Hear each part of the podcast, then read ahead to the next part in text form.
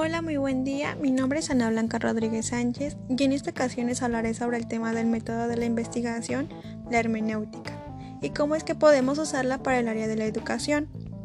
Para dar inicio empezaremos a hablar sobre el significado de la hermenéutica, porque antes de abordar el tema más profundo, primeramente debemos de saber qué es lo que significa, como también más adelante se explicará cómo es que esto nos beneficia como un método de investigación educativa.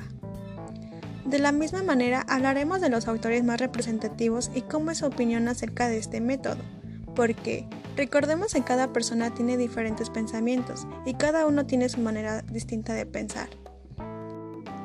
Bueno, sin más preámbulos, comencemos. Empezaremos por definir qué es la hermenéutica. Como podemos ver, la hermenéutica viene del vocablo griego hermeneia, que significa el acto de la interpretación, desde sus orígenes, la hermenéutica se transformó en la base de la intelectualidad cristiana, ya que a partir de esta se realizaron y se realizan en gran medida el análisis de textos bíblicos. Es la explicación o interpretación de un pensamiento, pero luego fue utilizado el término también para denominar el arte de interpretar las sagradas escrituras, pero la hermenéutica ha adquirido peculiar relevancia para la historia de la filosofía a partir de los, de los aportes de Dilthey. Pero, ¿cómo es que la hermenéutica tiene que ver con la educación? Pues bueno, a continuación se sintetizan los aportes que realiza la hermenéutica a la educación. En primer lugar, ¿cómo se ha visto a lo largo? La hermenéutica proporciona las bases para interpretar las prácticas simbólicas que subyacen en todo proceso educativo, como un hecho cultural.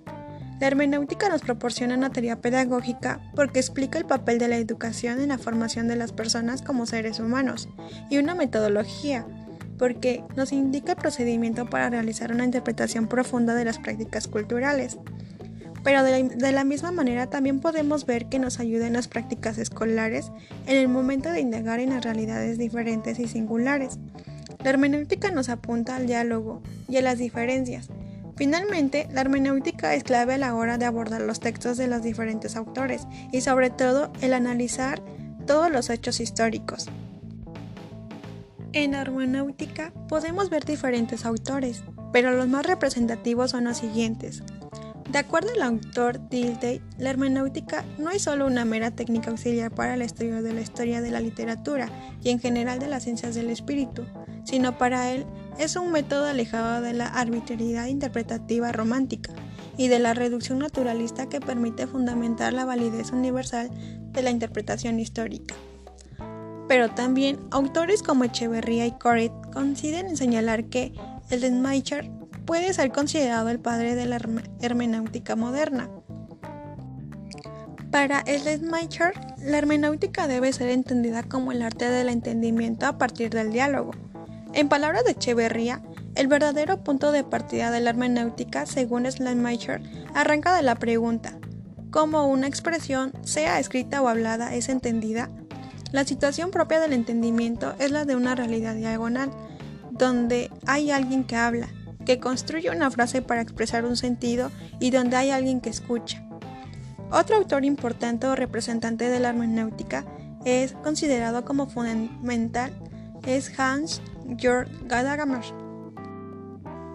Gadamer, quien siguiendo a Heidegger en hermenéutica define, el ser del hombre reside en comprender. Más que nada, esto requiere del conocimiento de un sujeto consciente y por tanto con capacidad de reconocer su historicidad.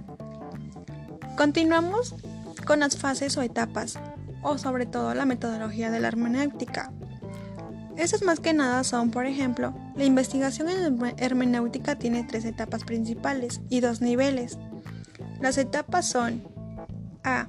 El establecimiento de un conjunto de textos normalmente llamados canones para interpretarlos. El punto 2 o punto B es la interpretación de estos textos. Y el punto C o el punto 3 sería, sería la generación de las teorías. Pero para entenderlo mejor, les explicaré brevemente. Según la tradición hermenéutica, la comprensión del significado se lleva a cabo en tres fases, las cuales son intelección, explicación y aplicación. Más que nada estas consisten pues Bien, estos se cumplen en cualquier experiencia educativa. ¿Por qué? Porque se aprende algo cuando se capta su significado y no cuando se recibe pasivamente una información. Las cosas adquieren sentido más que nada cuando se hacen propias y el sujeto se supone en condiciones de explicarlas.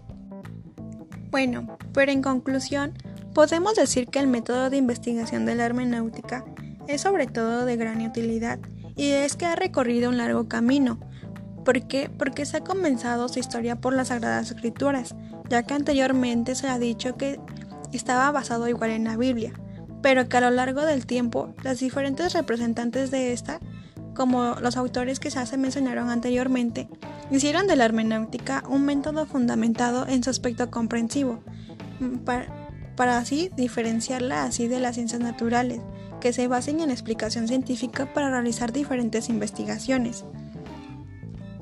La hermenéutica nos proporciona una teoría pedagógica. ¿Por qué? Porque nos explica el papel de la educación en la formación de las personas como seres humanos. Y más que nada una metodología. ¿Por qué? Porque nos indica el procedimiento para realizar una interpretación profunda de las prácticas culturales en la acción pedagógica. La hermenéutica nos sirve más que nada en la teoría y en la metodología, ya que ésta nos pueden servir para trabajar los contenidos escolares con una actitud que permita indagar en una realidad de diferencias y singularidades. Y así podemos ver que la hermenéutica nos sirve más que nada como un método de investigación educativa. Espero que este video les haya sido de su gran agrado. Gracias.